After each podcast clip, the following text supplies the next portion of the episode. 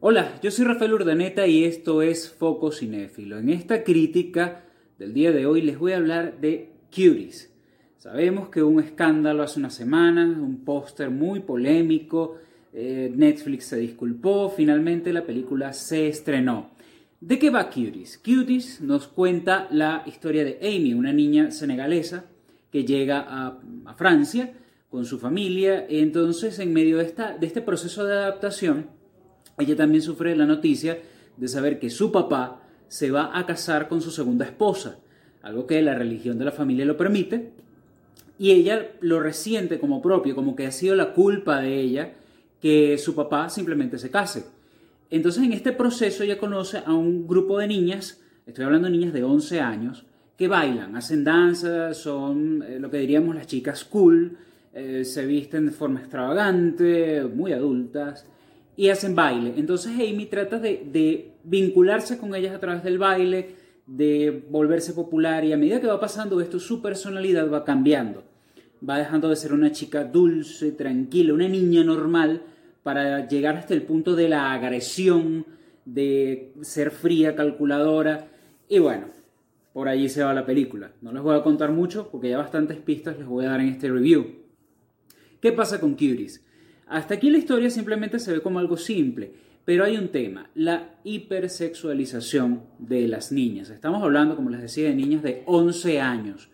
Vemos cómo de repente, bueno, hacen eh, un baile, no sé qué, bueno, todos sabemos que las niñas de los 11 años, tal vez antes, hacen bailes, pero las tomas son innecesariamente perturbadoras. Es decir, para mostrar un cuadro yo no necesito por qué enfocar eh, de repente el, abdomen de la niña o de repente la cadera mientras baila. O sea, hay un momento en que nos colocan tres minutos de danza con twerking por parte de estas niñas.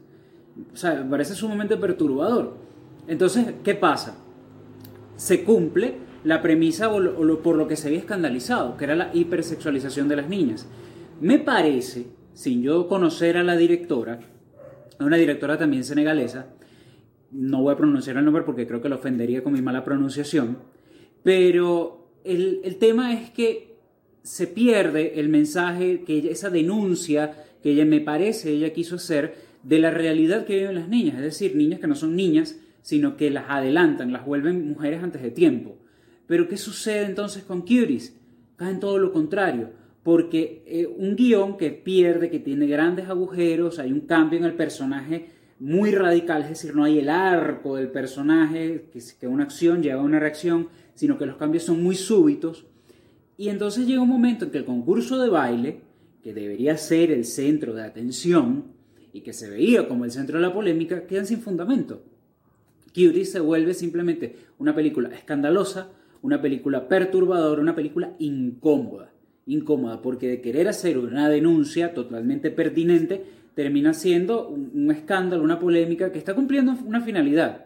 Se, está hablando de ella en las redes, para bien o para mal, pero yo desde el punto de vista cinematográfico no la salvo, no me parece que tenga un guion consistente, que esté bien elaborado, los personajes no cumplen con la construcción de un personaje que tenga un principio, un desarrollo, un final y que ese final implique las consecuencias de sus acciones en la película. Creo que falta mucho de esa parte, porque ese cambio del personaje no tiene ninguna repercusión en su entorno. entorno. Es decir, cometo un error, pero el error no tiene repercusión en, lo que en, mi alrededor. Mentira.